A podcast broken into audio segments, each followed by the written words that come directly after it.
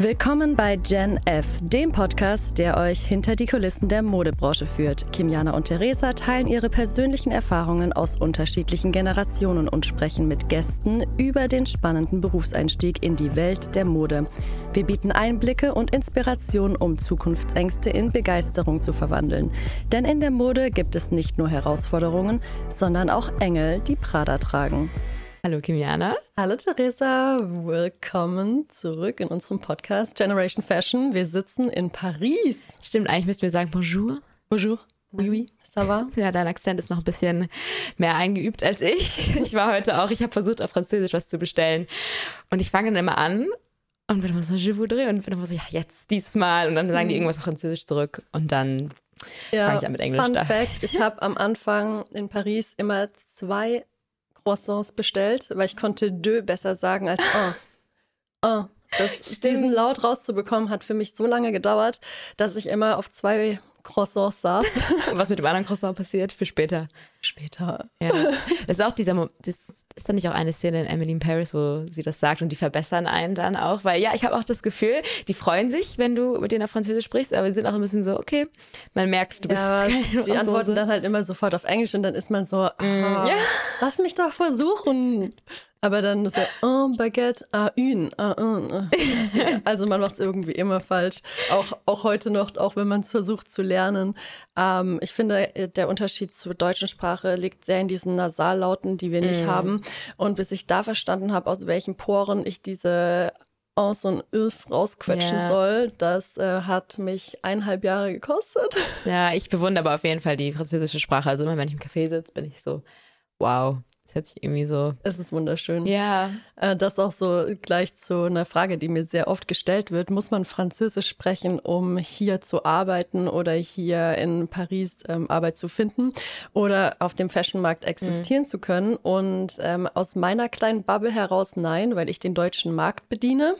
Aber wenn man sich bewirbt, dann ähm, gibt es immer mehr ähm, Stellenausschreibungen, die auf Englisch sind. Dann kann man natürlich auf Englisch sich bewerben. Es steht aber trotzdem meistens dran, fluent in Englisch mhm. und in Französisch. Und die Franzosen sind schon sehr nah an ihrer Sprache also sehr an die gebunden und mögen die auch und definieren sich ja auch sehr darüber. Also die haben ja so einen, so einen kulturellen Stolz, den wir aus Deutschland nicht so kennen. Gar nicht. Und ja, also so, wo man in Berlin manchmal schräg angeguckt wird, wenn man Deutsch spricht und man sagt so, we are international, we all talk English here, ähm, ist man hier in Frankreich schon so, ähm, excuse-moi. ähm, ja, also man, es ist kein Muss. Also an mir ist das beste Beispiel, dass ich auch ähm, kein Französisch in der Schule hatte. Ich hatte die schlaue Wahl auf Latein gelegt und Spanisch, hat mhm. mir gar nichts gebracht, Latein. War auch das schlimmste Fach, hatte ich auch Sechser. Mhm. Ähm, also traumatisierend. Und ähm, ich bin nach Paris gekommen und habe angefangen, die Sprache mir hier anzueignen und ähm, verstehe mittlerweile immer mehr, traue mich aber immer noch nicht richtig ja, zu sprechen. Das ist das Ding. Ich hatte Französisch in der Schule sogar. Also eigentlich müsste ich das können, man verlernt das über die Jahre ja auch, wenn man es nicht anwendet. Und ich kann sogar auf Blatt Papier das verstehen, aber dieses sich überwinden, wenn man dann vor jemandem steht und dann zu sprechen, das finde ich halt super schwierig. Und auch, weil man dann auch Angst hat, so zu versagen. Mhm. Und man ist dann ja schon so, man.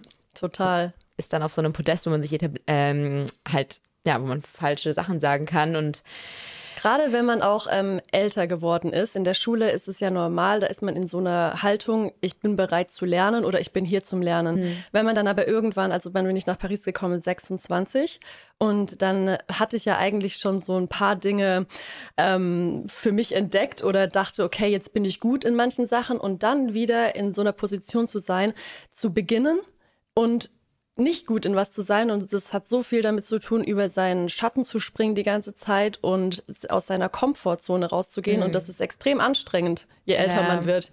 Weil man denkt, ah, jetzt muss ich jetzt, jetzt bin ich doch irgendwie schon, jetzt habe ich doch Lebenserfahrung und jetzt kann ich doch schon richtig was und habe abgeliefert und deine Karriere wird immer besser und du denkst so, ah, das, ich habe, I figured out how to live. Und dann bist man wieder in so einer Position, wo man einfach denkt, so, boah, das fühlt sich ganz unangenehm mm. an.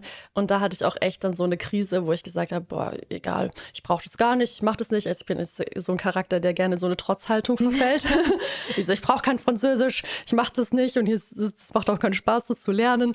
Und dann irgendwann habe ich ähm, diese Phase überwunden und habe gedacht, hey, du machst das für dich. Mm. Du bist nach Frankreich gekommen, weil du Bock auf die Sprache hast, weil du Bock auf diese Stadt hast. Du musst gar niemandem irgendwas beweisen und du bist die Person, die aus ihrer Komfortzone tritt, nicht die anderen, die mit ja. dem Finger auf dich zeigen oder dir sagen, wie du irgendwas anders betonen sollst, sondern du bist hier die Mutige im Raum. Und das sich nochmal so zu ähm, Gemüte zu führen, das hat mir dann wieder geholfen. Dann habe ich wieder so Online-Classes genommen und hatte auch mal einen Monat einen Sprachkurs. Also ich habe die Basics jetzt drauf. Aber gerade um nochmal auf den Beruf zurückzukommen, da braucht man das ja dann schon nochmal für ein anderes, mm. auf einem mhm. anderen Niveau, vor allem da wir uns mit unserem Journalismusjob oder ich mich ähm, auf einer Kommunikationsebene befinde, was den ja. Beruf angeht. Das heißt, Schrift gehört dazu, Texte gehören dazu, Sprechen gehört dazu. E-Mail-Schriftverkehr ist ja auch Schreiben. Ja. Und das ist alles halt an Sprache gebunden. Also Sprache ist schon eine krasse Barriere, aber auch einen, also öffnet halt auch Türen. Aber wenn du jetzt zum Beispiel so auch auf Stellenausschreibungen, es gibt ja super viele Stellenausschreibungen auf LinkedIn, du schickst ja auch mal ein paar rein in den Fashion, äh, Fashion Journalist Club. Ähm, da habe ich auch schon ein paar gesehen, die sind dann auf Französisch, aber mhm. stand dann unten drunter fluent in English. Ja. Wenn man sich dann bewirbt und kein Französisch spricht, glaubst du, dass es dann. Ich glaube, wenn deine Bewerbung gut genug ist oder beziehungsweise deine Bewerbung sowieso nicht gesehen wird, weil das mhm. dann unendliches Mehr an Bewerbungen ist, was da reingeht. Und wenn man einfach gut ist in seinem Charakter und wie man selber aufgestellt ist und dann die richtigen Leute dadurch kennenlernt, dann ist es erstmal nicht mehr vorrangig, welche Sprache du jetzt am besten sprichst. Es kann natürlich auch einen Vorteil haben, dass du ein bisschen Französisch kannst oder bereit bist, es mhm. zu lernen und das in einem Bewerbungsgespräch zeigst, fluent in Englisch bist, weil das sind die Franzosen ja nicht. Ja, das heißt, es verschafft dir einen Vorteil. Und dann auch noch Deutsch kannst, das heißt, du kannst eine französische Marke auf den deutschen Markt bringen. Hm. Und das sind so Stellen, auf die, ähm, da kann man so ein bisschen gucken, okay, die wollen expandieren, die wollen ähm, Europa, die wollen in Deutschland ankommen mit ihrer Marke und brauchen jemanden, der diese, der sich in der Presselandschaft auskennt, dann hat man natürlich einen krassen Wettbewerbsvorteil. Ja, fällt auch für viele sich gar nicht trauen, sich zu bewerben. Also ich glaube, viele denken direkt, oh, das ist eine Hemmschwelle, ich kann mich da gar nicht bewerben. Aber dann zu sagen, ja, nee, doch, versuch's doch einfach mal. Mhm. Vielleicht ist deine Bewerbung ja so stark und ich finde das auch motivierend, weil der Pariser Modemarkt ist für viele halt super interessant, weil hier ist die Haute Couture, hier sind die ganzen Designhäuser. Also ich meine, ich habe halt mal geschaut auf LinkedIn Deutschland, ähm, was es da so im Modebereich gibt und dann auf Französisch ähm, das eingegeben und da kam natürlich dann ähm, Chloe und die ganzen großen Designer. Und das ist natürlich schon erstmal für so ein Fashion-Herz so, oh, schon irgendwie mehr Jobangebote. Ja. Ähm, aber natürlich dann dieses mit dem Französisch ist vielleicht aber auch eine Sache dann, okay, du hast den Job, wenn du den Job dann bekommst, ist die nächste Hürde vielleicht aber auch in einem Office zu arbeiten, wo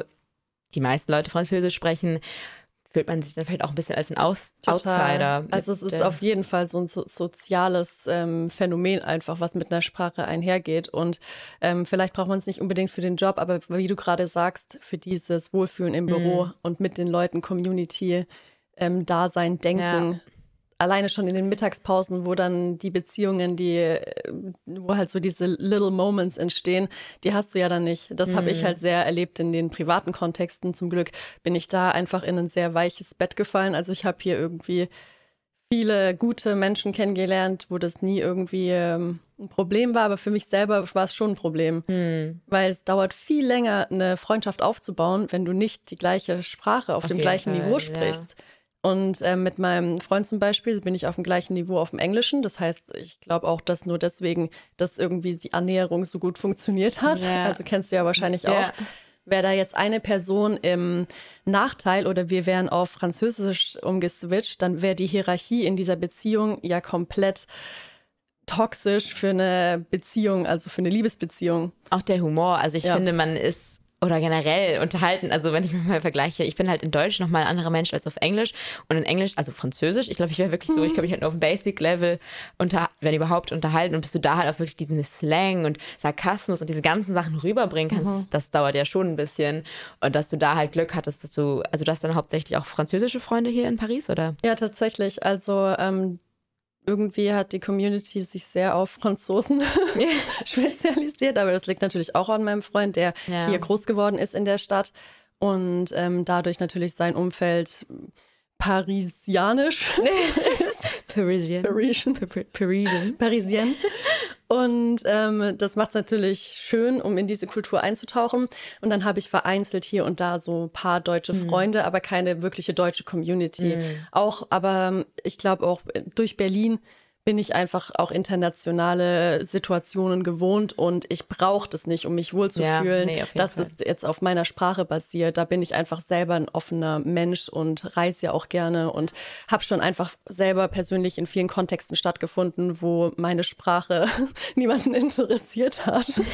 Und ich meine, es ist ja auch interessant, andere Kulturen kennenzulernen und nicht zu sagen, ich bin jetzt mal mit Deutschen, sondern ich bin jetzt mal in Paris und bin ja, mit den Also das habe ich auch beim Reisen nie gemacht. Mhm. Ich hab, bin nie nur dann in diese Communities gegangen, sondern ich war daran interessiert, über den Tellerrand zu schauen. Und ja. ich habe ja auch in Bangkok studiert. Das heißt, da war man dann auch auf Englisch unterwegs und keiner konnte Deutsch und dann mit Freunden aus allen Ländern irgendwie Freundschaften geschlossen.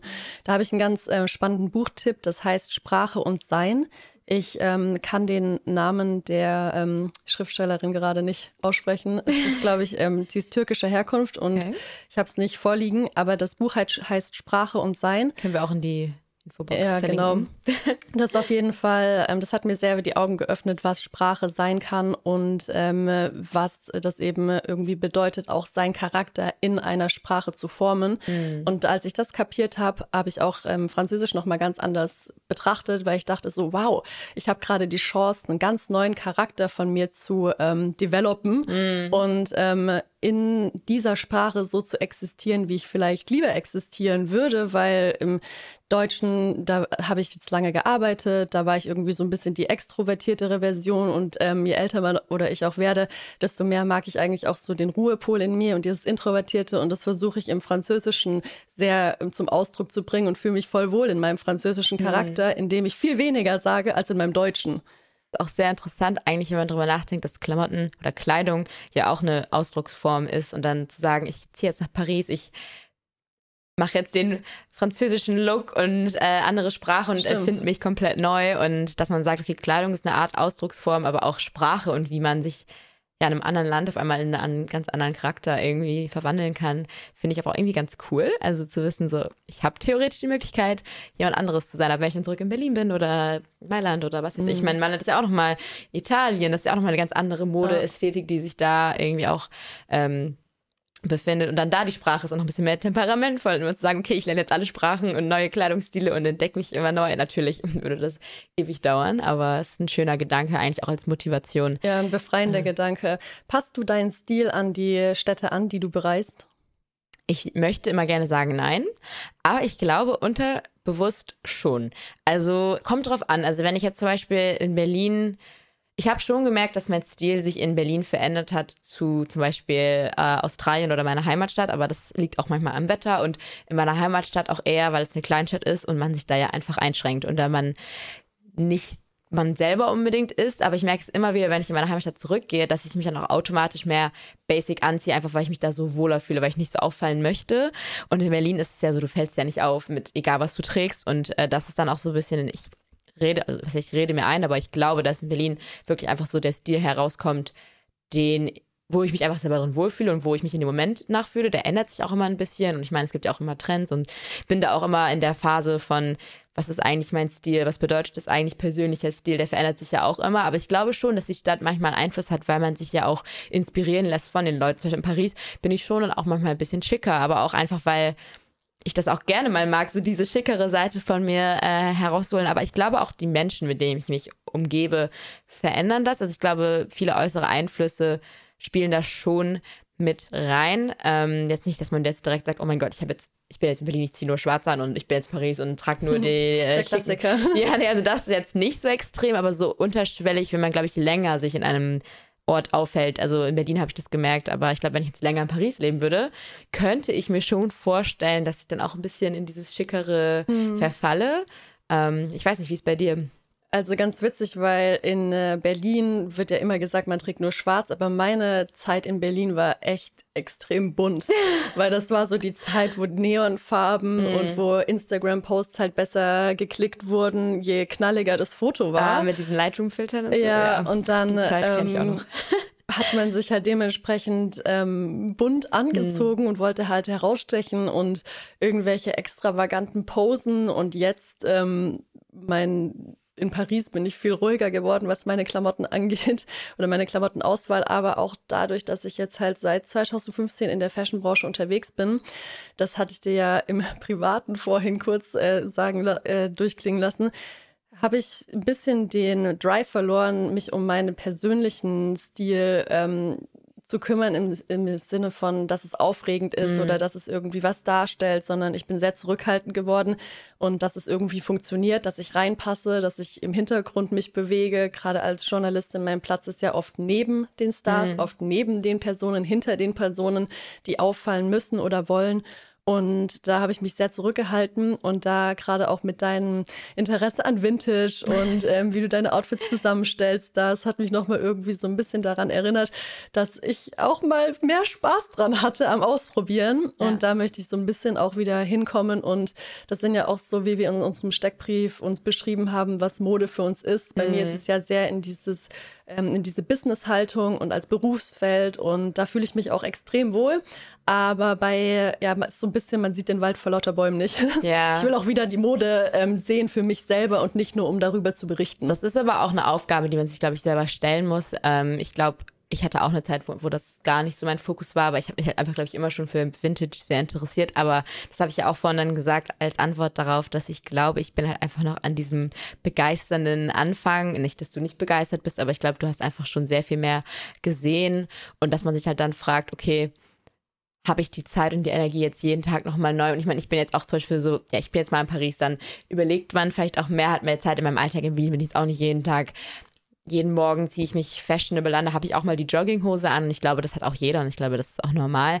Aber ähm, ich glaube, ich habe mir das auch als Challenge manchmal gesetzt, dass es ja auch Spaß macht, sich manchmal irgendwie anders anzuziehen. Und äh, ich muss sagen, die Vintage-Geschäfte in äh, Paris sind halt auch ein Traum. Also ich musste mich gestern zurückhalten, nicht zu viel Geld auszugeben, weil man soll ja auch da nicht zu überkonsumieren. Aber ich meine, hier hast ja, du halt die ganzen genau Designer das ist es halt auch. Also der, der Konsum, das Konsumverhalten, was dahinter steckt. Mhm. Und ich glaube, es ist auch ein bisschen bei mir so ein Selbstschutz geworden, wenn man immer darüber berichtet, wenn man diese ganzen Vintage-Stores um sich herum hat. Ja ähm, im alltäglichen Leben. Ich laufe über die Straße und sehe die oder ich muss darüber berichten oder ähm, dann hat man sich auch irgendwann so Scheuklappen aufgesetzt, dass man nicht mehr so viel Mode für sich selber sieht, weil sonst reicht das äh, Journalisteneinkommen auch nicht ja, aus. Nee, also ich meine, auch mit den ganzen Trends ist es ja auch gar nicht gut, da immer mitzulaufen. Und da verliert man dann auch wieder diesen persönlichen Stil. Total. Von diesem, brauche ich das? Will ich das, werde ich das in fünf Jahren noch tragen? Das sind so Fragen, die ich mir auch versuche beim Vintage-Shoppen zu stellen. Natürlich ist es Secondhand, aber auch da ist ja dieser Grundgedanke von, warum konsumiert man das? Und ich will wieder zu diesem zurückfinden, weil ich das Teil wirklich schön finde, weil es mich irgendwie anspricht, weil es mir Spaß macht mhm. und nicht, mhm. weil ich gerade denke, ich muss es haben, anderen zugefallen. Und da muss man aber erst wieder in diesen Mindset zurückkommen, was halt super schwierig ist in einer Gesellschaft, wo dir halt gesagt wird, du musst äh, immer mehr konsumieren. Ich glaube, dieser ganze Sustainable Secondhand ist auch nochmal so ein Thema, wo wir super viele interessante Leute zu einladen können. Ich, mir fällt auch spontan gerade jemand ein in Berlin, der heißt äh, Lil London, also London heißt er. Ähm, und der ist auch ein Musiker, aber ich weiß noch, dass, also ich glaube, ich weiß nicht, ob er das immer noch macht, aber er hatte sich für ein Jahr die ähm, Regel gesetzt, dass er quasi ein Look hat. Das war ein Blazer, eine Prada-Krawatte, ein weißes Hemd, also auch so eine Uniform. Mhm. Und er wird dann ein paar Teile davon haben, aber halt so all die gleichen und dann ein ganzes Jahr lang nur ein Outfit tragen quasi. Ähm, und ich habe ihn auch voll oft gesehen und dachte mir so, hä, der sieht immer voll stylisch aus. Aber mir ist es nie aufgefallen, dass es immer so ein Outfit war. Und er hat dann auch darüber berichtet und äh, weil er auch in der Modeindustrie arbeitet oder sich da aufhält, ähm, zu sehen, okay, eigentlich musst du gar nicht immer da so mit auf dieser Welle reiten. Es ist ja auch irgendwie sehr ausdruck, ausdrucksstark, mhm. dich in einem Outfit zu positionieren. Ja, ich meine, genau. wer, wen kennen wir denn, wer das nur macht seit ja. Jahren? Ja, Anna Wintour. Anna Wintour. die hat eine Uniform und die taucht immer in dem gleichen Stil auf. Mhm. Gerade auch, weil ähm, das hat auch was mit Mikroentscheidungen zu tun. Je mehr Entscheidungen man am Tag treffen muss, desto erschöpfter ist man. Und wenn man selbstständig ist oder sowieso abwägen muss für seinen Beruf, welche Themen sind gerade relevant, welche mhm. Menschen sind relevant, über was rede ich, ähm, wenn man dann auch noch sich selber zu viele Fragen stellt, ziehe ich jetzt das an, ziehe ich jetzt das an, das, das ist alles eine Energieverschwendung. Und ähm, deswegen hat auch Anna Wintour eine Uniform. Wintour. Anna Wintour, eine Uniform, die ähm, ihr ja eine Richtlinie gibt und die sie stylisch durch den Tag bringt, ohne dass sie sich darüber Gedanken machen muss. Und den Ansatz hatte ich halt auch. Ähm, aber ich bin noch nicht ganz da, muss ich ehrlich sagen. Gerade auch, weil ich dann nach Paris bin, von Berlin und Paris und ähm, Städte schon auch einen Einfluss drauf haben. Mhm. Und ich ähm, fühle mich wohler in dem französischen Stil und in den französischen Farben und so. I blend in the city mit meinen, mhm. meiner beigen Vorliebe. Aber ich will auch nicht zu ähm, langweilig sein oder gar keinen Ausdruck mehr da drin finden. Und dann natürlich die Marken, die einem gefallen, müssen halt auch ins Budget passen. Das ist halt ja. auch immer eine Frage. Ich meine, es ist auch um nochmal auf dieses Berufs äh, Berufsthema in Paris zurückzukommen, du hast, arbeitest ja auch im deutschen Markt, aber lebst oder bist based in Paris. Äh, wie würdest du denn die Unterschiede da auch wahrnehmen im Modejournalismus oder in der Modebranche, der deutsche Markt französische Markt, nehmen die Franzosen Mode auch so sehr ernst oder, also es wird ja oft so dargestellt, mhm. aber wie würdest du das wahrnehmen? Das fand ich auch richtig spannend, das alles zu beobachten, als ich hierher gekommen bin, weil man hat ja so ein Bild von Paris und es wird ja auch, ähm, also Paris verkauft sich wahnsinnig mhm. gut überall und die Franzosen selber sind sehr, sehr, sehr laid back mit, ihrem, mit ihren Outfits. Mhm.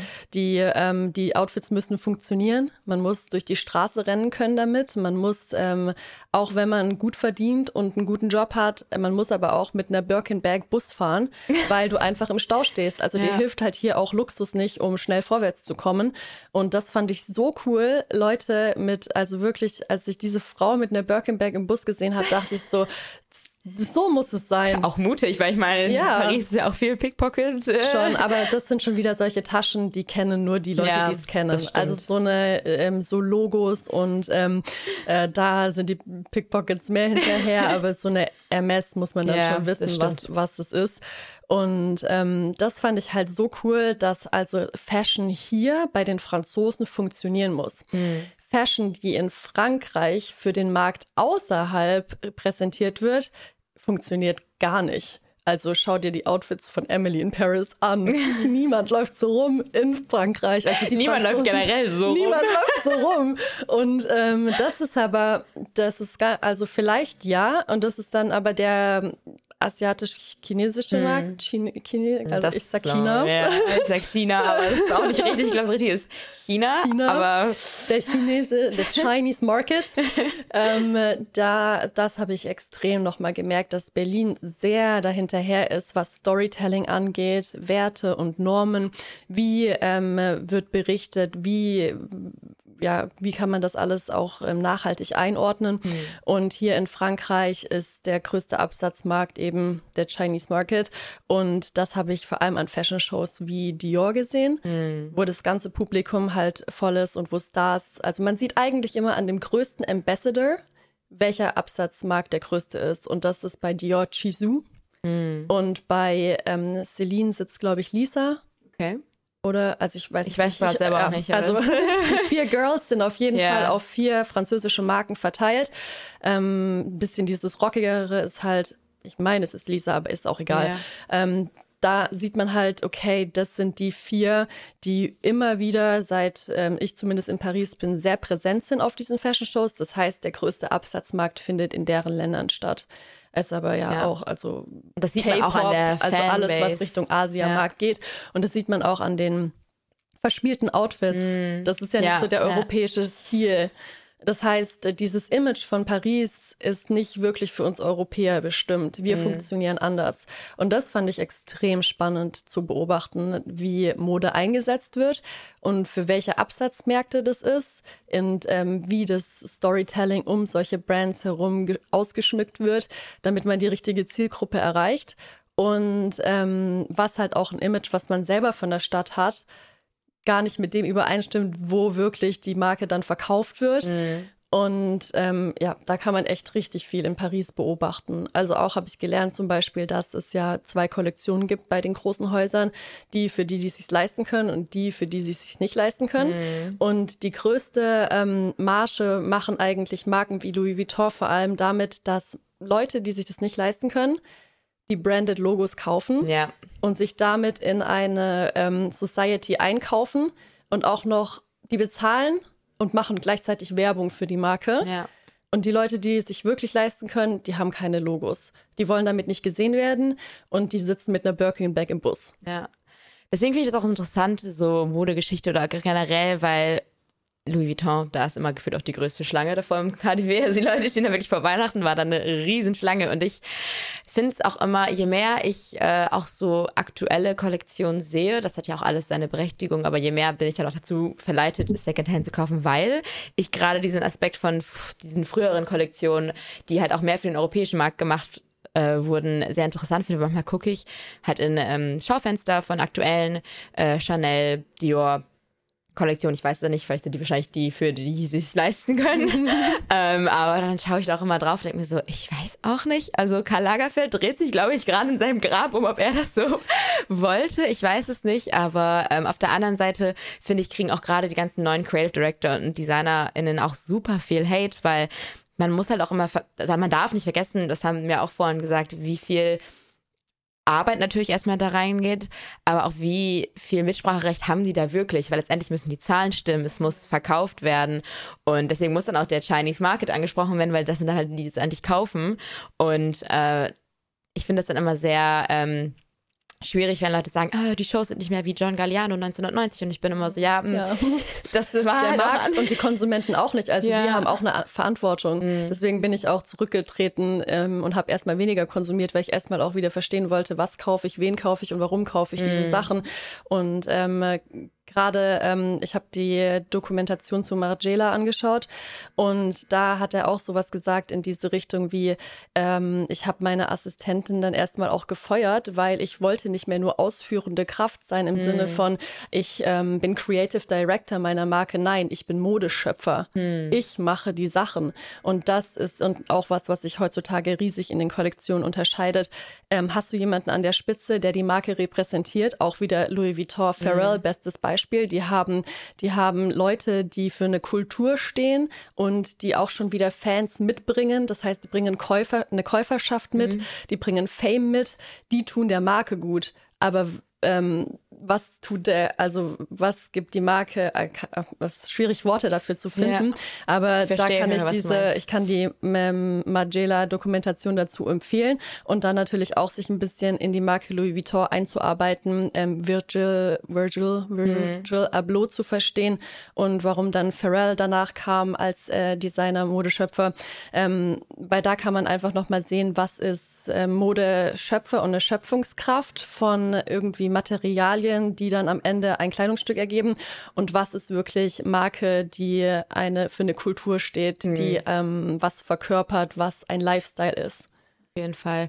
Ich finde, da ist es auch immer super interessant. Ich glaube, viele Leute, mich eingeschlossen als Kind, habe halt, oder als ich ja, Teenager habe super gerne diese ganzen, oder schaue immer noch sehr gerne diese ganzen Fashion-Dokus und Fashion-Filme über Creative Director, Designer, Brands, wie ist das entstanden, wie war das damals auch über die ganze Supermodel-Era und generell so Catwalks, 70s, 80s, 90s. Ja, und ich finde das immer so interessant und ich, ich schaue das und ich denke immer so, wow, und so habe ich mir halt früher, als ich ein Kind war, vorgestellt, dass die Modeindustrie halt immer noch ist. Und dann, als ich das erste Mal bei der Paris Fashion Week war, war ich also ich war super dankbar da zu sein. Und ich will gar nicht sagen, dass ich enttäuscht war, aber ich war halt schon so, okay, das ist nicht so wie in diesen Filmen, wie ich das geschaut habe. Und das liegt halt daran, weil der Markt sich natürlich geändert hat, aber es ist halt viel mehr heute um Zahlen, aber auch da um diese ganze Celebrity Culture. Früher war das ja wirklich die Salesmenschen oder die Buyers sind dahin gegangen weil das ja in erster Linie eine Fashion Show war für die Kollektion. Natürlich ist es immer noch so, dass sie da hingehen, aber es sitzen auch viel Front Row halt erstmal Celebrities fürs Marketing und jede Marke denkt sich, okay, wir müssen irgendwie verkaufen, wir müssen Show machen, Social Media, das hat sich ja alles die geändert. Front Row hat sich extrem geändert. Hm. Das sieht man an solchen Filmen auch, wo dann die ganzen Journalisten ja, früher da saßen ja. mit ihren Papieren und sich alles aufgeschrieben haben ähm, und die mussten ja wirklich in dem Moment die Kollektion anschauen und sich aufschreiben, wie sind die Schnitte, was was sehe ich. Und heutzutage ist eine Show, geht es ja voll um virale Momente. Mhm. Wie cool kann ich die Show machen? Coperni zum Beispiel die nehmen jemand wie Bella Hadid, die ähm, in dem Jahr am meisten polarisiert hat, ja. dann äh, sprühen sie ihren Kleid auf und wissen, dieser Moment geht viral. Mhm. Und dann äh, bekommen die so eine Medien. Ähm, Präsenz auf einmal und jeder kennt auf einmal Coperni und vorher war das kein jetzt wirklich ein Begriff. Yeah. Vielleicht so, wenn man sich jetzt nicht wirklich mit dieser mit Mode und den Marken Szene war genau, Coperni jetzt ja ja ja, also ja. Louis Vuitton wird jeder ja. was mit anfangen kennen, Coperni nicht und ähm, durch eine Bella Hadid mhm. und durch so einen viralen Moment ist es auf einmal in jeder Munde. Ja. Und das, solche Momente konnte man vor Social Media nicht kreieren. Ja, das ist, und das schaut man dann, sieht man halt manchmal in den Dokus an diese Momente, aber da habe ich das Gefühl, da waren alle so in dem Moment. Und jetzt ist es erstmal so, man hält ein Handy drauf. Ich weiß nicht, wie ist das für dich, ähm, auch wenn du dann in den Fashion-Shows bist. Wie ist die Atmosphäre da in dem Raum? Reden die Menschen miteinander? Sind die dann eher am Handy? Weil ich meine, es ist ja auch Arbeit für viele Leute, die da sitzen. Ich ja, weiß nicht. Also für mich ist es Arbeit. Ja. Deswegen, ich bin meistens am Handy. Mhm. Ähm, ich habe aber auch mir angewöhnt, dass ich eine Zeit am Handy bin und wenn ich das Gefühl habe, ich habe ein bisschen Content eingefangen, mit dem ich was anfangen kann, dann äh, switche ich in den Modus um, ich bin jetzt hier und ich genieße das und ich erlebe, was ich erlebe, mhm. weil sonst habe ich voll oft auch mal, bin ich in so ein Loch danach gefallen, weil ich gemerkt habe, ich habe gerade das Coolste erlebt, aber ich habe es nicht erlebt. Der Moment mhm. ist irgendwie weg und dann schaue ich mir die Videos an und fühle das aber nicht und habe keine Connection emotional dazu.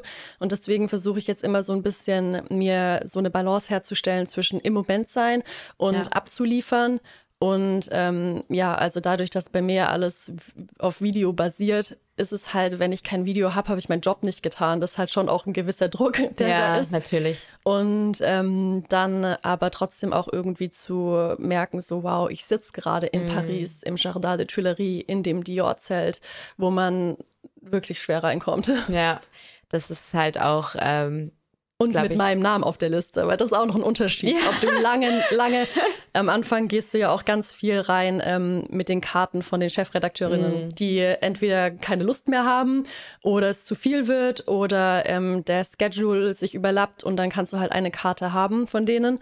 Und dann ist man ja natürlich schon erstmal dankbar, aber wenn du das eine Weile gemacht hast und dann auf einmal steht dein Name da drauf, ja. wie zum Beispiel auch im Hintergrund hinter mir, sehr cool. habe ich die auch Kannst aufgehangen. Sehr stolz drauf von, sein. Also. Ähm, Chloe, wo dann vorne Kimiana Hachmann draufsteht.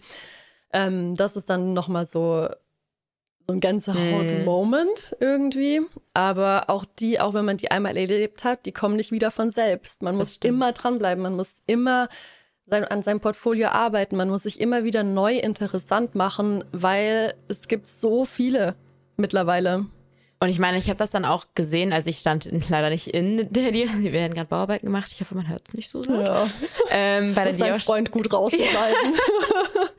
bei der Dior Show, ähm, wenn man da ja vorsteht, auch, also das ist, also ich habe da Videos, Outfit-Videos gemacht ähm, von den ja, ich würde mich sagen Celebrities, aber von den Leuten, die dann ähm, in die Show gehen, viele von denen, es kommen ja auch welche vorne rein, es sind dann diese ganzen großen Celebrities, aber es kommen ja auch viele durch, durch diese, die, diesen Kiesweg ähm, da vorne, dieser, da kommen auch sehr viele Influencer. Also beim Dior zählt genau, gerade, ja. ja. Also es gibt einen Eingang vorne, der, ähm, da läuft man direkt zu auf den Würfel mhm. und das ist halt auch, da sind die Fans immer da, weil der Würfel steht immer da, genau, zweimal ja. im Jahr.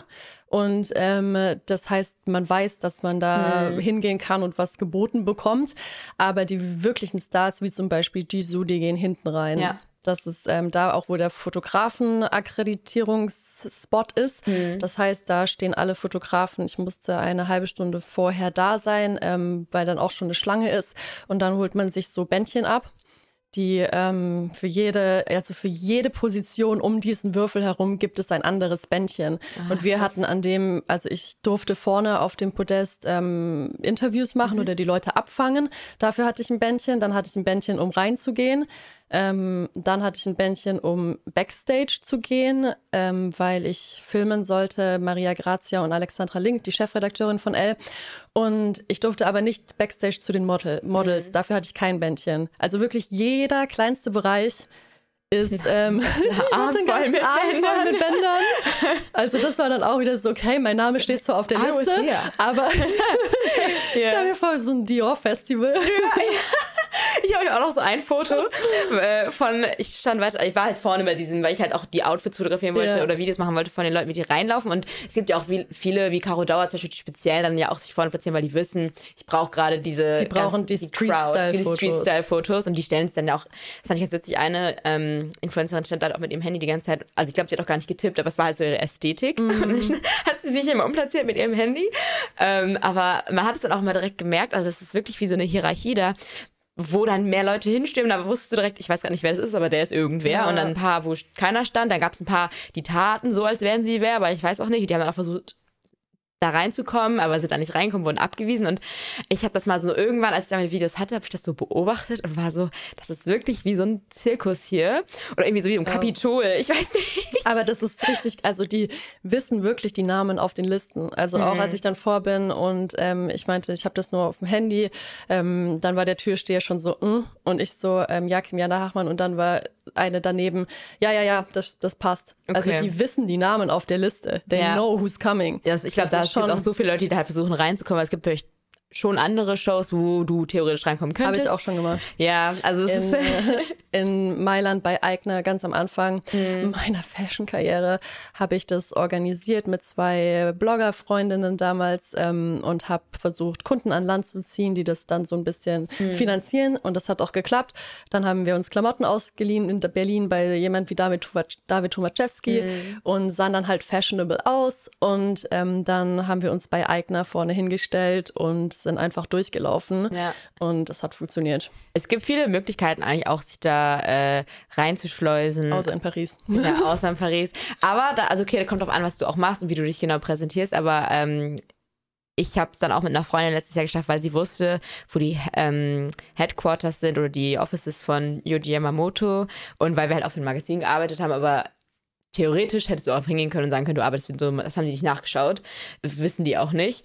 Äh, und dann sind wir da hingegangen, einen Tag vor der Show waren so, yo, äh, wir sind von dem Magazin, habt ihr noch Plätze frei? Und dann hat sie kurz so ein bisschen so geschaut und hat noch nachgefragt und dann hat sie so, kommt mal in zwei Stunden wieder.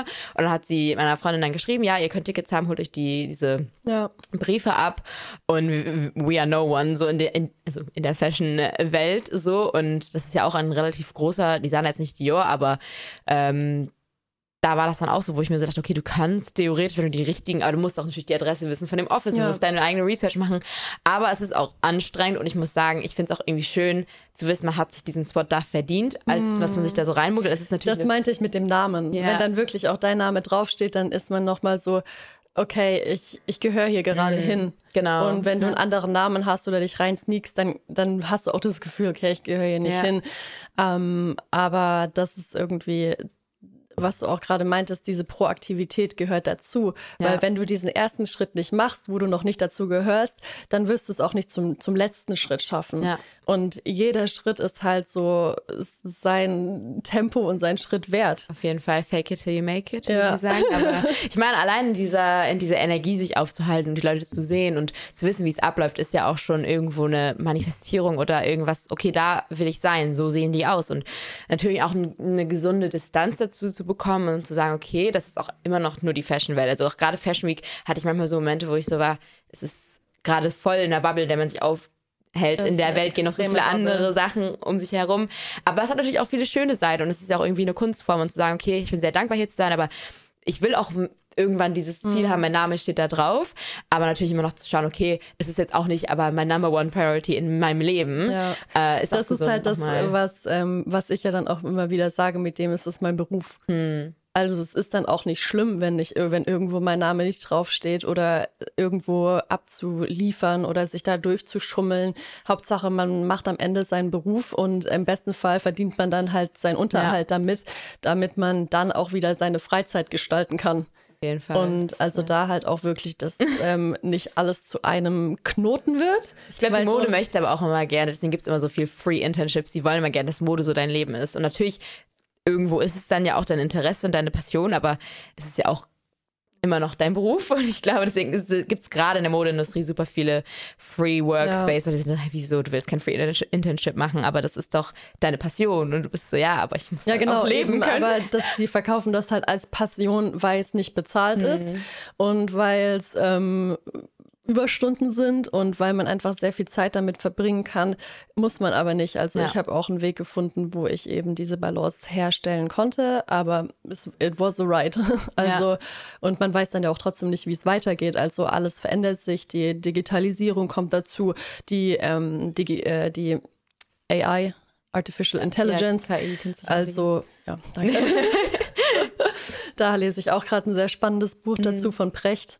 Okay. Ähm, äh, also künstliche Intelligenz und der Sinn des Lebens, also in einen philosophischen Kontext gebracht, dass ähm, ich, also gerade sich auch zu interessieren für Technik und für Digitalität und was man mit diesen ganzen Dingen machen kann, gehört zu der modernen Form des Journalismus, weil das sind die ähm, Positionen, die man sich entweder selber schaffen kann, sprich man ist nicht auf eine Arbeitgeberin angewiesen, oder man passt auf eine Position, wo man andere überholt hat. Sprich, man bringt eine Kompetenz mit, die es so auf dem Markt bisher noch nicht gab. Und so habe ich ja auch den Job bei L bekommen. Man hat gesehen, ich kann mit diesen digitalen Dingen umgehen und ich bin ähm, anders als die Redakteurinnen innerhalb der Redaktion.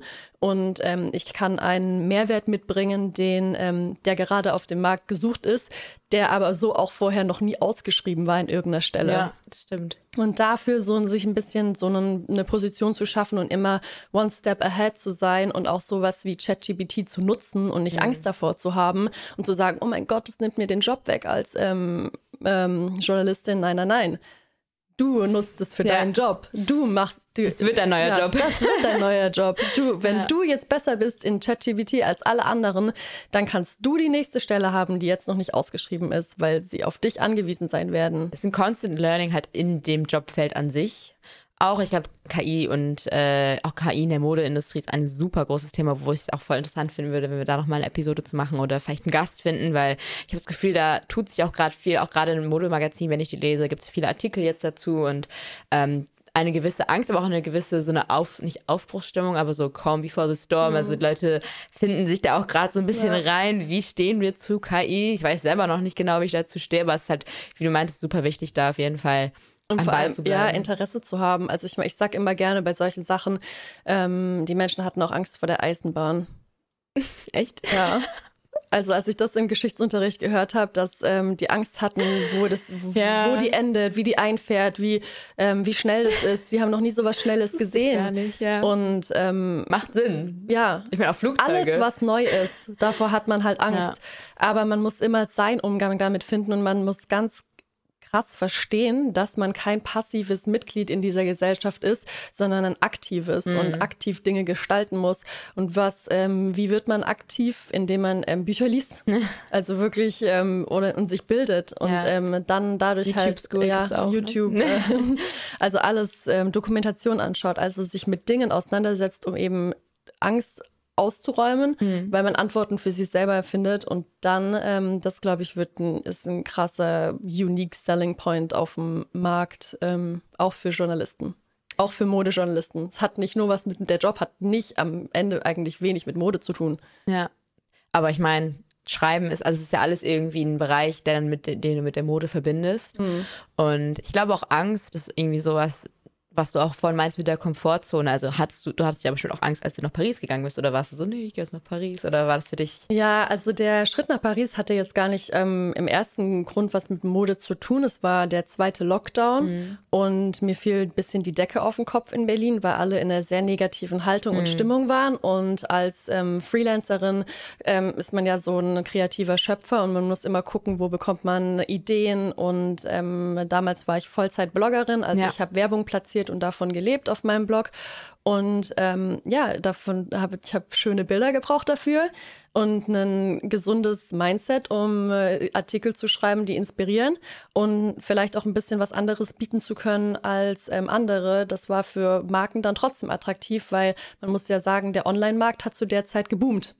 Das heißt, ähm, Werbeplatzierungen und wachsen mit, ähm, ja, Leute saßen zu Hause, haben Blogs gelesen und ähm, sich viel auf Instagram bewegt. Für den Markt war es vorteilshaft. Und dann, ähm, ja, habe ich gesagt, okay, ich wollte schon immer nach Paris gehen. Und ich mache das jetzt, ob ich jetzt in meiner, Ein ich war Single zu dem Zeitpunkt und hatte eine Einzimmerwohnung in Berlin und mir gerade einen neuen Hund geholt. Der auch ja, mein Covid-Baby. und ähm, das war so der, der erste Lockdown, da hatte ich meinen Hund geholt. Weil ich dachte immer so, okay, irgendwas Gutes muss man immer jetzt yeah. aus der Situation machen. Und ich wollte schon. One Step Plan. One, Hund holen. Ja. Check. Also mein Flug nach Sri Lanka wurde gecancelt und dann habe ich mir Elvis, heißt er, ein kleiner schwarzer Pudel, ähm, geholt. und ähm, ja, dann haben wir uns halt so ein halbes Jahr angefreundet und mhm. ich habe gemerkt, das war, warum er auch ein kleiner ähm, Pudel ist, ist, weil er ist Hand Luggage. Also er kann überall mit. Ja, perfekt. Ähm, und das habe ich auch gleich mit ihm gemacht, halt dieses Reisen, dass er keine Angst davor hat. Und ähm, dann habe ich gedacht, so, ob ich jetzt eine, in meiner Einzimmerwohnung in Berlin sitze oder in einem Einzimmer ähm, Airbnb in Paris, mhm. das ändert für die Regeln, die gerade existieren, gar nichts, aber für mein Leben sehr, sehr viel. Mhm. Und wenn man einen Test hatte, wenn man das alles halt, man, es ging ja alles, es war halt einfach alles ein bisschen mehr Aufwand und ein bisschen mehr Überwindung, weil ein sehr negatives Narrativ in der Luft hing. Mhm. Mhm. Und wenn man sich aber dann aber Tests gemacht hat, Maske aufgesetzt hat, ich kam gesund und glücklich in Paris an und saß dann halt in meiner Einzimmerwohnung, habe aber meine Spaziergänge mit meinem Hund nicht mehr in dem Radius gemacht, in dem ich mich sonst bewegt habe. Und auch innerhalb meiner Straße in Berlin ähm, wurde gefühlt jeder freie Platz zu einem Corona-Testzentrum. Ja. ja, und es war einfach keine, und Berlin an sich, wenn du, es ist also man kann da ein gutes soziales Leben haben, aber an sich Im Sommer ist auch schön, aber im Winter bietet die Stadt dir nicht viel Input. Ja, also ähm, ist schon ein düsterer Ort so. Ja. Und ähm, dann hier durch die Straßen zu laufen, neue Eindrücke zu bekommen. Ich hatte mein allererstes Airbnb im ersten Arrondissement. Mhm. Das ist in der Nähe vom Louvre und in der Nähe vom Palais Royal. Ja, auch ein wunderschöner Ort. Und ähm, man muss auch sagen, die Preise zu der Zeit, was Airbnbs anging, waren ah. freundlich. Und es gab smart, extrem stimmt. viel Auswahl.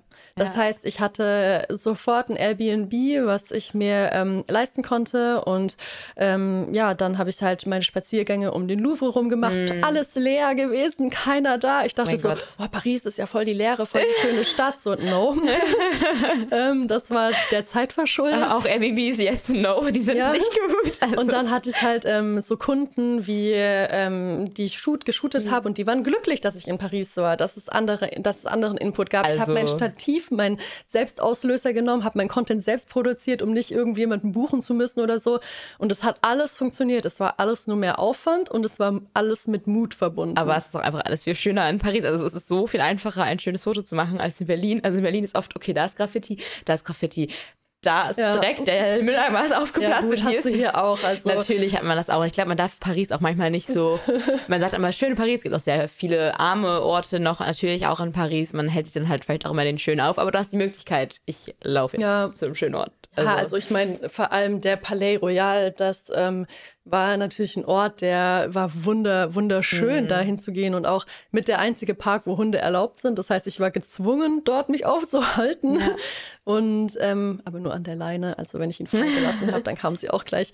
Und da war dann das Café Kitsune und dann habe ich mir da immer meinen, weil Oat Milk Spots ähm, sind ja auch nicht so weit ja. verbreitet in Paris, dann habe ich mir da immer halt morgens meinen Kaffee geholt, habe mich hingesetzt und ich habe zu der Zeit ein ähm, Hörbuch gehört, das hieß Der Herzmagnet. Okay. Und das hat sehr viel mit mir gemacht. Das ist schon so ein bisschen auch spirituell und so ein mhm. bisschen, ähm, man muss sich drauf einlassen, aber das hat ähm, so viel unterbewusst in mir bewegt und ich habe einfach auch mir Zeit genommen, dann dort das zu romantisieren, mein Tagebuch zu schreiben und wirklich auch meine Zeit, in der man an sich nichts durfte, äh, mir alles zu mhm. erlauben ohne jetzt halt die Regeln zu brechen. Und das war natürlich so der, der wunderschönste Startschuss, weil ich dann auch innerlich halt so zen war, dass ähm, sobald dann die Türen geöffnet wurden und Curfew vorbei war und alles, irgendwie dann auch so die Leute wieder so in einer guten ja. ähm, Stimmung waren und dadurch haben sich halt dann total viel und schnell irgendwelche Beziehungen entwickelt und alle waren offen und jeder war irgendwie interessiert an jemandem, der ähm, anders gedacht hat oder ähm, ja ein bisschen süßes Positive Vibes gebracht ja. hat.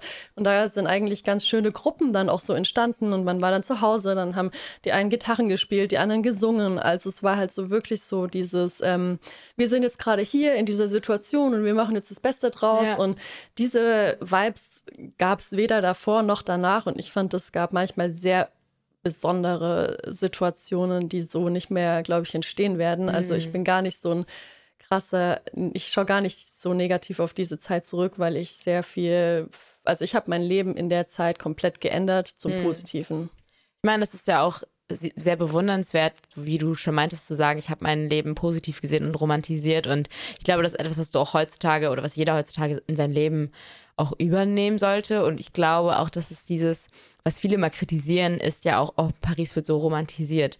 Ja, aber warum denn auch nicht? Warum also, nicht? warum kann ja. man denn nicht sagen, es ist, also, warum kann man nicht sagen, das ist gerade eine schöne Ecke? Und dann, ich finde es halt auch so ein Unterschied an Charakteren, wenn man dann sagt, ja, aber das ist doch dreckig. Nein, suchst du doch den eine, die eine Ecke, wo das Licht gerade drauf scheint und das ist schön. Und ich glaube, das ist halt auch in Paris sehr so, es gibt sehr viel, was man negativ sehen kann, aber es gibt auch super viel, was man mhm. romantisieren kann. Und es ist am Ende immer halt dein Blick auf die Welt. Mhm. Also jetzt, das soll jetzt auch nicht so klingen, als ich alles verherrliche. Also ich ja, schaue mir natürlich. schon auch Nachrichten an und ähm, bin mir von Dingen bewusst, aber am Ende, ja, aber am Ende des Tages lebe ich mit mir hm. und ich bin die Erschafferin meines Lebens und ähm, natürlich habe ich den Wunsch, das irgendwie so gut wie möglich zu machen. Und ich versuche halt immer dann dafür einen Weg zu finden, der keinem schadet, aber mir gut tut. Hm. So ist so ein bisschen the moral of the story. und so natürlich ähm, kam halt das eine zum anderen und Paris war von Anfang an nett zu mir. Hm. Also die Stadt, die Menschen. Und warum sollte ich dann wieder gehen? Ja. Es manchmal ist es auch einfach so ein Match. Also manchmal matchen Städte auch wie so ein Dating, aber mhm. manchmal kannst du dir gar nicht erklären, wieso, aber dieser Vibe von der Stadt matcht mit deinem Vibe und manchmal halt auch nicht. Ja. Und dann gibt's wenn du dann sagst, auch mit Berlin, ich finde manchmal matcht Berlin mit Menschen und manchmal nicht oder Mailand oder ich finde, das kommt halt immer voll auf dich an und was du, wo du dich auch gerade in deinem Leben befindest und es ist dann auch gar nicht schlimm, wenn jemand anderes das gerade nicht hat oder das, ich finde, man ist dann immer schnell so, wie du magst die Stadt nicht, in der ich gerade lebe oder mhm. man ist dann sehr so persönlich davon angegriffen, ähm, aber ich finde, das ist ja auch gar nicht was, wieder was Schlechtes. sind auch Phasen. Ja. Also ich hatte auch Wunder, naja, okay, so wundervoll waren sie jetzt nicht immer, aber siehst du, ich, ich verherrliche, verherrliche es schon wieder. Nein, also ähm, ich hatte schwierige Zeiten in Berlin auch, aus persönlichen Gründen. Bin sehr über mich hinausgewachsen in der Stadt, weswegen ich dann vielleicht in Paris auch so frei mhm. sein konnte, weil ich ähm, dort einfach schon viel aufräumen musste und durch viel ähm, innere Arbeit gegangen bin. Und dementsprechend war ich schon so ein bisschen geheilter, als ja. ich in Paris ankam und offen für ein neues Kapitel, weil ich hing nicht mehr so sehr an der Stadt Stadt und man konnte jetzt eh nicht die ganze Zeit mehr mit seinen Freunden verbringen. Und dann ähm, war der Schritt nach draußen nicht so, nicht so, also hat nicht so viel Überwindung gekostet. Ähm, und dann, ähm, ja, auf was wollte ich eigentlich hinaus? Weiß ich jetzt auch nicht mehr.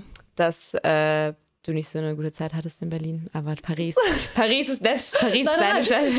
Äh, zur Verherrlichung. Ich ha, genau. Also ich habe die fünf Jahre Berlin als wundervoll abgespeichert, okay. aber als ähm, wundervoll herausfordernd. Mhm. Also als andere Menschen viele, würden sie vielleicht nicht ja. so bezeichnen, wenn sie von außen drauf schauen. Ja, aber ich ja. habe ich es halt aufgeräumt. Mhm. Also vielleicht vor drei Jahren hätte ich das jetzt auch nicht so gesagt, aber ich habe wirklich versucht, das alles irgendwie so zu verstehen, was passiert ist. Und trotzdem war es ja auch die Zeit, wo ich angefangen habe, in die Modebranche einzusteigen. Und da ist Berlin schon auch dankbar. Das hatten wir ja auch in der Einfolge schon gesagt. Das Gehalt ist ähm, mhm anders, äh, die Ausgaben sind anders, der Absprung in die Selbstständigkeit war für mich einfacher. Hm. Der ähm, all, allgemein, ich war Anfang 20, da hat man eh noch mal so alles ausprobiert. Ja. Ähm, man wusste ja auch gar nicht, was Folgen sein könnten, also ich nicht.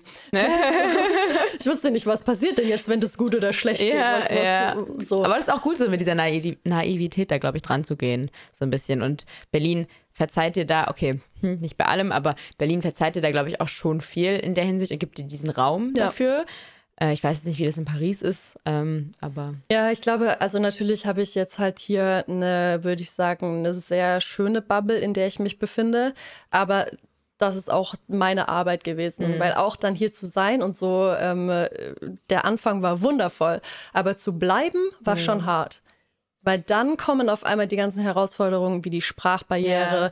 wie dieses, oh mein Gott, werde ich meine deutschen Kunden behalten? Oh mein Gott, ähm, kann ich ähm, von hier aus arbeiten? Wie löse ich das alles bürokratisch? Wie viel Zeit muss ich in Deutschland verbringen, um auf ähm, Papier die richtigen Schritte zu gehen? Wie trete ich keinem auf den Schlips? Wie ähm, schaffe ich, wie bekomme ich hier überhaupt eine Wohnung? Wie ähm, ja, bleibe ich hier oder wie schaffe ich eine Balance zwischen zwei Ländern und so weiter? Also dann kommen die ernsten Fragen und die machen keinen Spaß. Das das hast du auch in deiner Story, glaube ich, gesagt, mit diesem irgendwann tritt in jeder Stadt der Alltag, Alltagstrott ja. ein. Und das habe ich, hat sich irgendwie so voll bei mir in meinem Gehirn gespeichert, weil ich so war, ja, immer wenn ich nach Paris gehe, habe ich eine tolle Zeit, aber auch, weil ich hier zum Urlaub machen bin. Mhm. Also natürlich hat man dann irgendwann aber auch seinen Alltagstrott und sitzt vielleicht mal einen ganzen Tag in der Wohnung und arbeitet oder im Büro oder was auch immer. Und natürlich kann man das dann auch gar nicht so immer vergleichen und äh, ja. aber sich trotzdem dann diese Momente raussuchen, vielleicht am Wochenende oder man geht spazieren und die, dieser Unterschied von dem Ambiente einer Stadt finde ich schon, dass das in deinem Leben einen Unterschied machen kann.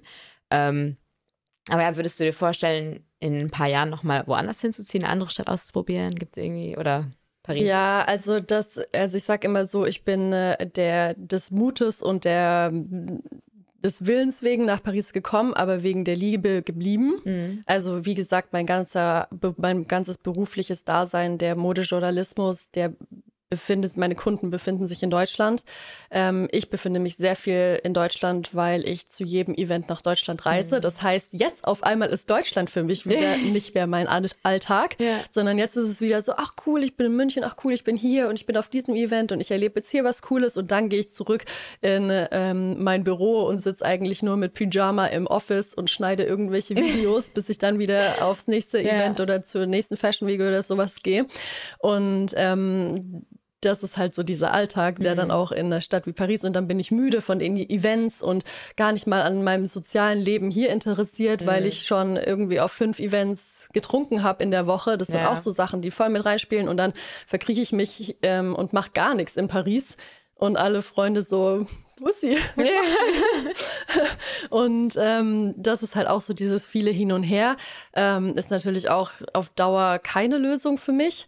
Gerade wenn man vielleicht auch weiterdenkt, wie, wie es sich privat entwickeln soll oder so. Und da sehe ich jetzt meine Zukunft schon ähm, Paris basierend. Mhm. Also ich möchte mehr mich noch hier etablieren. Ich möchte mehr ähm, auf dem französischen Markt ankommen.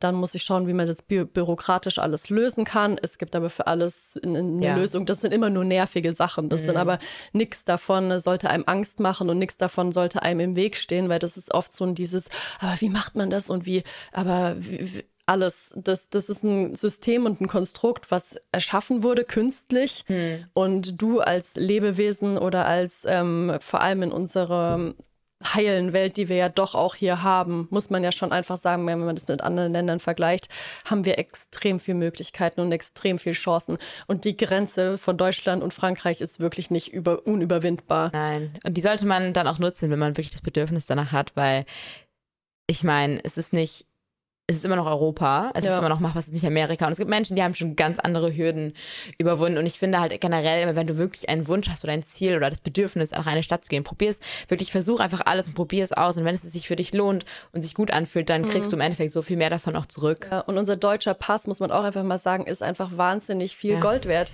Das stimmt. Also ich habe auch Freundinnen hier, die ähm, viele aus Nordafrika ähm, kommen, sind nach ähm, Paris oder Frankreich gekommen und eine Freundin aus Tunesien, die muss alle paar Jahre beim Amt anstehen und sich ein neues Visum holen und ist mhm. aber schon hier seit ähm, 15 Jahren und ich mit meinem deutschen Pass, mhm. ich, äh, kein Juckt, dass ich ja. hier bin und ähm, so. kann trotzdem alles irgendwie auf, auf Papier lösen und so gestalten, dass ähm, das bürokratisch stimmt, aber ich meine Träume leben kann. Hm. Und das muss man sich, da muss man, glaube ich, und das mag ich manchmal nicht an den deutschen äh, Narrativen, dass die so negativ sind, weil wir haben so viel extrem, wir haben so ein gutes Fundament, auf dem wir bauen können. Auf jeden Fall. Und das führt man sich auch selten vor Augen. Und ja. das sollte man, man ist immer sehr schnell in diesem Mecker-Modus und mhm. die Bürokratie und und das äh, hat natürlich auch alles seine Nachteile, aber es ist immer so, wie groß, wie schwerwiegend sind diese ja. Nachteile jetzt und wie schwerwiegend sind unsere Vorteile. Oder ist es ein Nachteil oder ist es einfach nur eine Aufgabe, die du lösen musst mhm. und da mhm. musst du dich halt mit auseinandersetzen? ist es halt einfach nur ein nerviges Thema? Ja, oder einfach faul. Oder ja, oder das ist halt oft ist es eigentlich nur ein, eine Sache, die man halt angehen muss. Mhm. Und ich habe da auch schon viele Fehler gemacht oder so. Der erste Steuerberater in meiner Selbstständigkeit, wow. Hm. Da hatte mein zweiter Steuerberater ganz schön viel zu tun, um das auf, aufzuarbeiten, was da alles falsch eingereicht wurde. Zum Glück waren diese Peanut-Beträge ähm, mhm. jetzt ke kein Weltuntergang, aber der saß da schon irgendwie dran. Ja. Und ähm, da geht man halt auch oft mal einem, oft ist der, wenn man es in solchen Momenten sich einfach macht, dann kostet es im Schwabenland, sagen wir, billig gekauft ist zweimal bezahlt, weil du musst es dir nochmal holen. So. Eine Weisheit auf jeden Fall. Das war falsch. Stimmt eigentlich. Du kannst auf jedes, jedem Bereich in deinem Leben anwenden. Ja, ich sag mir, ich, ich mag, ich liebe Mantras. Die, die helfen mir immer das wieder. Das Schwabenmantra. Ja, mich so zu, ähm, zu setteln und zu merken, so, okay, ähm, so schlimm ist es nicht.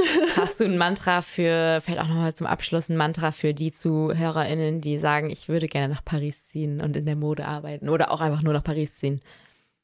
Ja, ähm, also um, auf einen Satz zu, runterzubrechen, ist natürlich schwierig, weil jedes Leben sich natürlich auch individuell mhm. gestaltet. Aber ich sehe es auf jeden Fall für jeden und ich bin das beste Beispiel dafür, weil ich komme jetzt aus keiner ähm, Familie, wo mir das einfach gemacht wurde oder mhm. mir Dinge bezahlt wurden. Oder ich habe wirklich mich Schritt für Schritt ähm, an meine Position im Leben herangearbeitet, herangetastet. Und ähm, das ist alles möglich, wenn man mit sich selber, also wenn man so selbst sein, wenn man selbst sein bester und treuster Begleiter ist, dann kann man überall ähm, mhm. Anklang finden. Und das ist halt wieder, wie so oft, wie am Ende bei rauskommt, diese innere Arbeit, die ja. man leisten muss. Also wenn man halt mit sich irgendwie, weil das sage ich aber, das musste ich mir auch so voll oft bei Reisen vor Augen führen, weil man geht ja auch gerne weg, um vor was wegzulaufen. Hm. Und ähm, dann hat meine Oma mir immer gesagt, man nimmt sich aber immer selber mit. Hm. Das heißt, auch wenn du vor einem Thema fließt aus Berlin, dann hast du dich und dieses Thema in dir trotzdem mit dabei. Aber du bist in einem anderen Umfeld und du kannst es anders irgendwie angehen, aufräumen und es ist vielleicht ja. nicht so viel vor, vor deinem Auge. Aber du musst trotzdem auch diese Arbeit in dir drin leisten, dass sich das gut anfühlt und nicht so diese verzweifelten Momente. Und das erste Jahr hier zu bleiben war sehr hart. Es hm. war dann nicht einfach. Also das Kommen war sehr einfach, das Bleiben war schwer es ist auch viel Arbeit umzuziehen und ich glaube, da muss man sich einfach selber zu sich selber ehrlich sein. Wie sehr willst du jetzt gerade in eine andere Stadt ziehen und warum? Und genau dieses, wenn du nur weglaufen willst, dann wirst du dieses Jahr, wo es dann schwierig ist, vielleicht nochmal anders wahrnehmen als jemand, der wirklich gerne hier sein will äh, und dann sagt, ich nehme das auf mich und ich habe gerade die Kraft dazu, das zu überstehen, weil ich sehe, dass Ziel dahinter.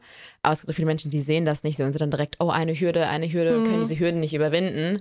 Und es ist eine große Hürde, in ein anderes Land zu ziehen. Und vor allem ist es immer die eigene Motivation, weil du wirst immer Leute von außen mhm. haben, die dir sagen, äh, aber klappt das, aber wird es gehen? Oder die dir so einen Berg ähm, an ähm, Hürden aufzählen mhm. und du denkst dir so, ähm, du musst jede Hürde übersteigen und deswegen auch weniger auf einfach bei sich bleiben, ja. weniger auf die Stimmen von außen reagieren man kann das sicher alles anhören, aber weniger darauf reagieren und trotzdem bei sich zu bleiben und zu sagen, nein, ich schaffe das aber, weil ich, ähm, und auch wenn es nicht klappt, auch wenn Paris jetzt nicht irgendwie so ausgegangen wäre bei mir, wie es jetzt sich in diese Richtung bewegt, dann wäre ich zurück nach Berlin mhm. gegangen. Wäre auch nicht schlimm gewesen. Ja ist immer dieses What's the worst that can happen. Das passiert ja. dann meistens nicht.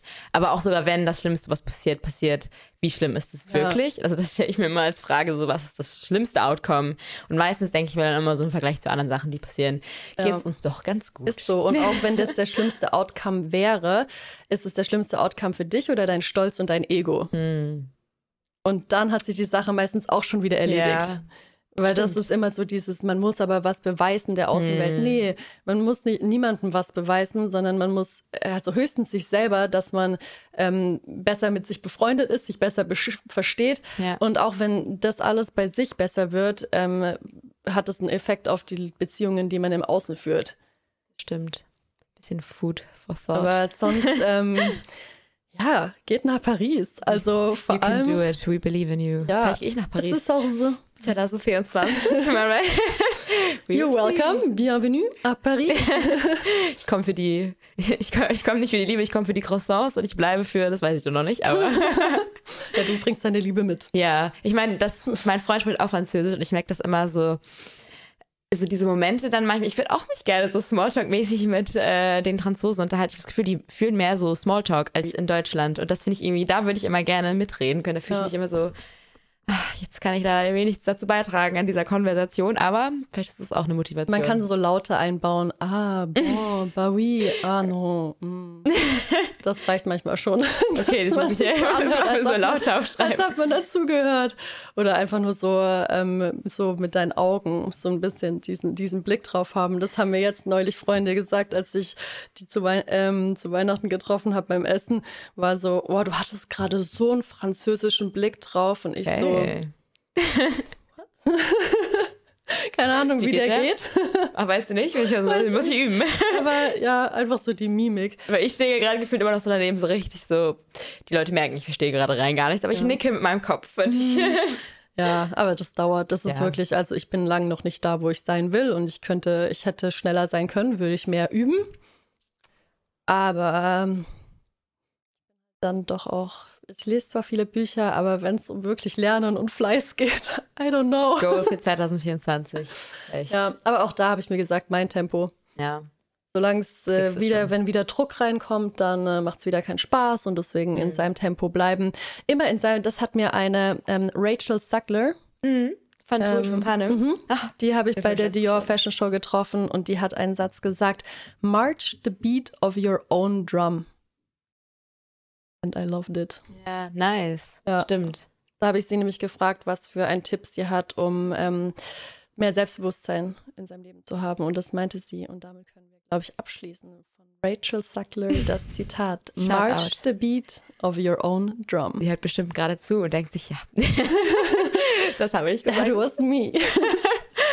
Danke auf jeden Fall auch dir, Kimiana, für deine Mantras, für deine sehr interessante Ratschläge für Paris. Ähm, motivierend hoffentlich für auch einige. Und danke für alle, die eingeschaltet haben.